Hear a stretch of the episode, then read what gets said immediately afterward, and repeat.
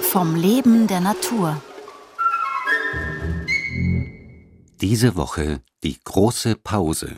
Die Evolutionsbotanikerin Agnes Dellinger spricht über Strategien von Pflanzen, über den Winter zu kommen. Heute widerstandsfähige Samen. Das Faszinierende an diesen Überwinterungsstrategien von Pflanzen für mich ist die Vielfalt und die vielfältigen Mechanismen, mit denen Pflanzen widrigen Bedingungen trotzen können. Und auch ein Same ist sehr gut gegen Frost geschützt. Annuelle Pflanzen überwintern als Samen. Also da etabliert sich noch keine neue Pflanze, da überwintert tatsächlich ein Same und der keimt erst im nächsten Jahr aus, im Frühjahr und vollzieht dann in diesem Frühjahr seinen ganzen Lebenszyklus. Also die Pflanze keimt aus, bildet Blüten, bildet Früchte, stirbt wieder ab und die Samen aus den Früchten überwintern wieder vielleicht gut geschützt in einer Streuschicht am Boden, in altem Laub und können dann im nächsten Frühjahr auskeimen. Und viele Pflanzen brauchen tatsächlich auch Winterfröste, um nachher keimfähig zu werden und zu sein. Das wurde bei vielen Pflanzenarten gemacht, Keimexperimente. Das kann man recht leicht nachstellen, indem man einfach Samen sammelt im Herbst, diese dann zum Beispiel in Klimaschränke legt und hinunterkühlt auf 0 Grad, auf minus 10, minus 20. Kann leicht sein, dass man eine tödliche Temperatur quasi erreicht sie zu sehr kühlt, wo sie dann nicht mehr auskeimen können.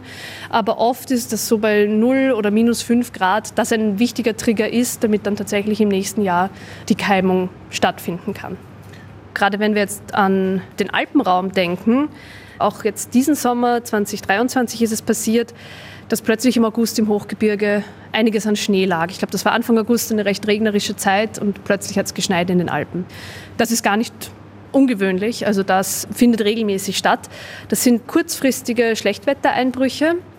Es kann jeden Tag quasi Winter werden. Im alpinen Raum, im Hochgebirge kann es sein, dass es in der Nacht so kalt wird, dass die Temperatur unter 0 Grad sinkt oder ungefähr 0 Grad bekommt. Gleichzeitig tagsüber, wenn es ein schöner Tag ist, Sonneneinstrahlung, die Temperaturen doch auch auf 20, 30 Grad hochgehen und es entsprechend warm wird. Und dafür haben einige Pflanzen so kurzfristige Anpassungsstrategien, die eben nicht ausgelegt sind, einen gesamten Winterfrost, also lang andauernde Frostperioden zu überstehen, aber kurze Frostperioden.